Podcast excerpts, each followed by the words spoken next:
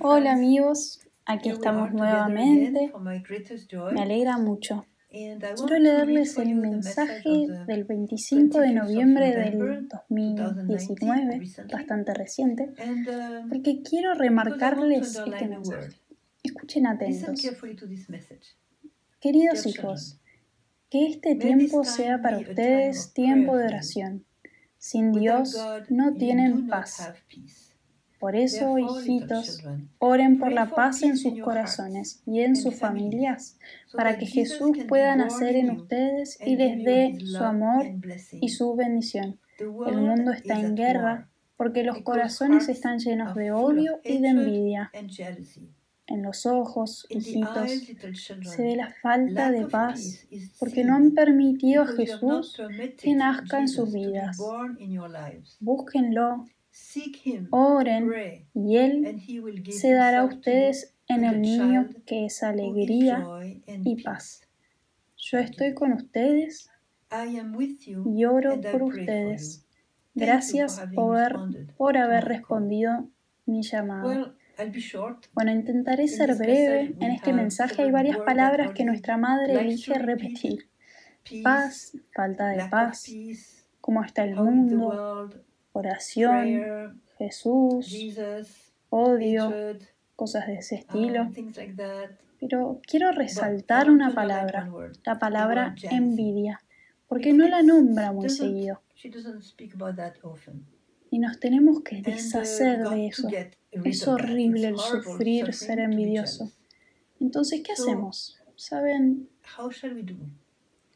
La envidia muchas veces está arraigada alguna herida, sufrimiento en el corazón. Tal vez esa persona no fue amada por su madre, por su padre, por ahí sufrió en alguna relación, por ahí esa persona fue traicionada, por ahí esa persona está frustrada, por muchas razones, no está llenando realmente su corazón. Entonces, en primer lugar, la envidia aparece cuando vemos que una persona tiene algo que nosotros no y que soñamos con eso, que sería la clave de nuestra felicidad tener eso, sea un regalo, una cualidad, una capacidad, belleza, riqueza, una posesión, lo que sea. Y soñamos con tener eso es muy natural. Es una reacción de los seres humanos, frustrarnos y sentir envidia. Es nuestra herida naturaleza que reacciona así. Pero no estamos bajo la ley de la naturaleza. Estamos bajo la ley de Dios, que nos, que nos enseña el Espíritu Santo. Recuerdo una frase, palabras que Jesús le transmitió a una mística alemana, creo que fue la hermana Meister de la Edad Media, le dio una lindísima clave para la envidia. Dijo, todo aquel que se alegre del regalo que le he dado a algún otro y no a él,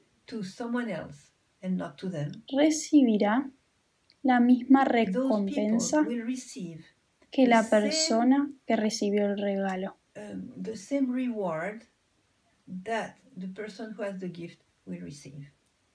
I'm not sure my English Perdón, no, no sé si mi inglés es el mejor, pero esa es la idea.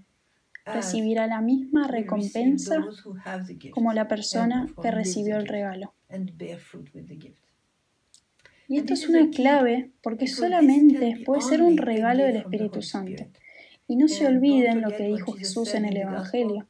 Ustedes que tienen maldad, hijos míos, saben dar regalos a sus hijos.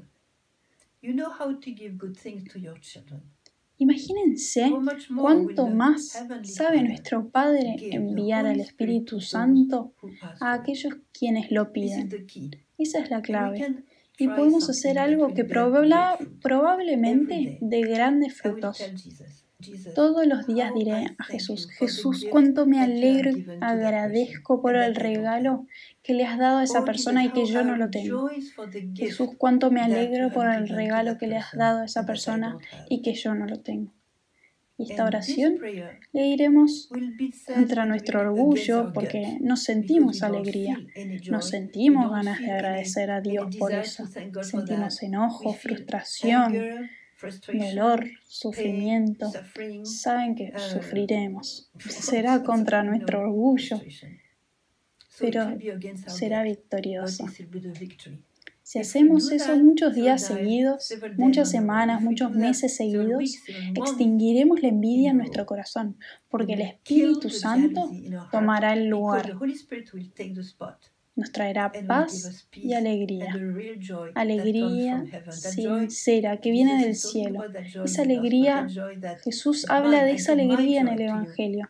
Les doy mi alegría y nadie será capaz de arrebatárselas. Entonces recemos por tener esa alegría que reemplace la envidia torturante para el corazón humano. Tenemos la clave de Jesús. Y aquí María habla de la envidia. El mundo está lleno de envidia, es real. Y si supiesen la lindísima clave que Jesús nos dio para ganarle a la envidia y así ser felices, ser felices ante todo, porque Dios quiere que seamos felices. Dios los bendiga, mis queridos amigos, y ojalá nos veamos pronto. Dios los bendiga.